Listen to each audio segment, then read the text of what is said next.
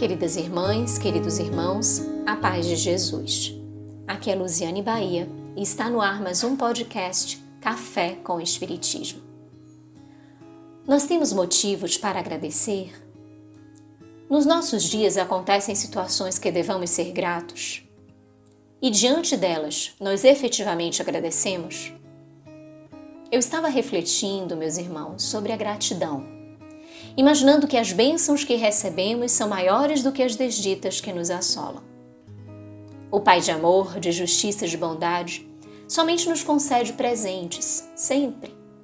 Tudo que nos circunda, mesmo situações adversas ou desafiadoras, são oportunidades que representam a expressão máxima do amor de Deus por nós. Quando, porventura, são ocorrências em que nós nos equivocamos e são acarretados embaraços na nossa caminhada, são ocasionados por nós mesmos a partir da nossa invigilância, da nossa imprevidência, enfim, das nossas escolhas. Há quem traduza a gratidão através do estilo bombástico das palavras, da eloquência dos discursos, dos gestos comovedores que todos tomam conhecimento. Passam como pessoas reconhecidas, portadoras de méritos e sentimentos comentados. Todavia, então, logo as coisas mudam de rumo e os acontecimentos deixam de atender-lhes aos interesses imediatos, ei-las desiludidas, deprimidas, frustradas. Esta é uma reflexão apresentada por Joana de Ângeles em seu livro Filho de Deus, mensagem 30, intitulada Tua Gratidão. E é muito interessante essa condução da benfeitora. O ser humano, em muitos capítulos da vida, não percebe a natureza do que lhe acontece. Onde se vê incômodo, tem-se em verdade uma utilidade de educação.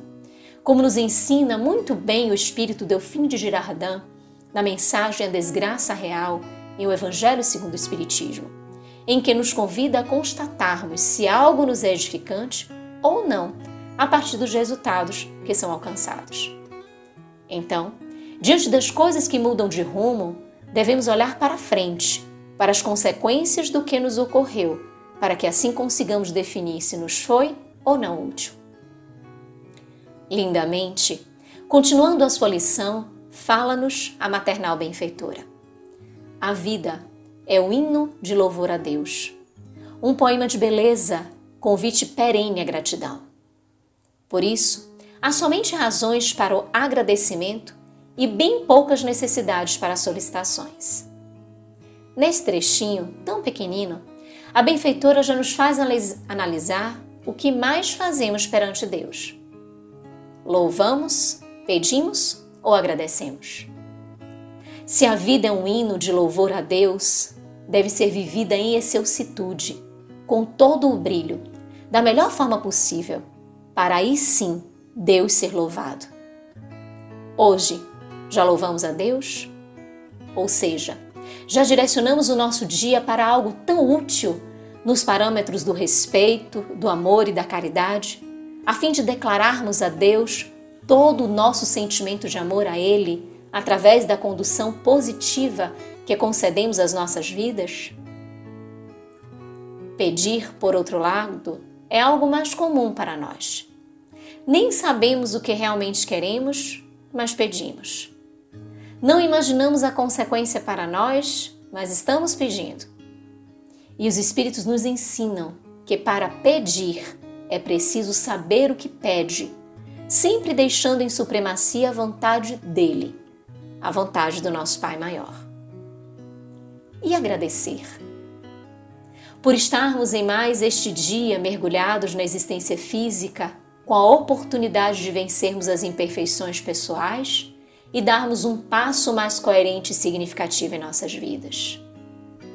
Por termos a oportunidade de abraçar e afagar os nossos amores.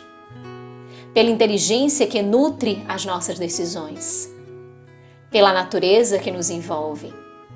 Pelas lutas e desafios do dia a dia que auxiliam no forjar de uma personalidade mais robusta e amadurecida pelos embates superados.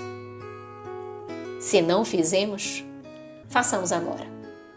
Fechemos os nossos olhos e oremos. Podemos escolher o dia de ontem se estivermos fazendo este exercício logo no início da manhã. Mas também podemos escolher o dia de hoje, se esta mensagem estiver sendo escutada à noite. Reflitamos sobre tudo o que nos aconteceu. Tudo mesmo.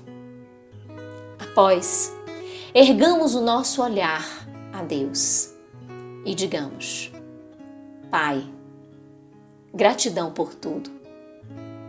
Por tudo que me aconteceu de bom. Agradeço pelo mal que não se realizou, mas também pelo mal que se fez sobre mim, mas do qual buscarei o aprendizado que dele poderei retirar. Gratidão pelos espíritos amigos que me inspiraram a fazer o bem e que também me aconselharam, evitando que eu fizesse o mal. Agradeço, Senhor, pelos meus amores, familiares e amigos, que tenho a dádiva de conviver, mas também por aqueles que retornaram à pátria maior, pois tive a oportunidade de reencontrá-los aqui e com eles viver lindos e especiais momentos. Agradeço, Pai, por aqueles que não gostam de nós e que não nos fazem bem. Agradeço ainda por eu estar aqui, nesta experiência reencarnatória. Mas também agradeço se tiver agora de retornar, porque sei que em uma ou em outra circunstância é a sua vontade que se evidencia e sei que ela traz sempre o melhor a nos acontecer. Permita-me ainda, Senhor, pedir. O pedido que te faço é de que me conceda oportunidades de crescimento. Aclare a minha percepção e me permita vislumbrar os passos que preciso dar para a minha superação.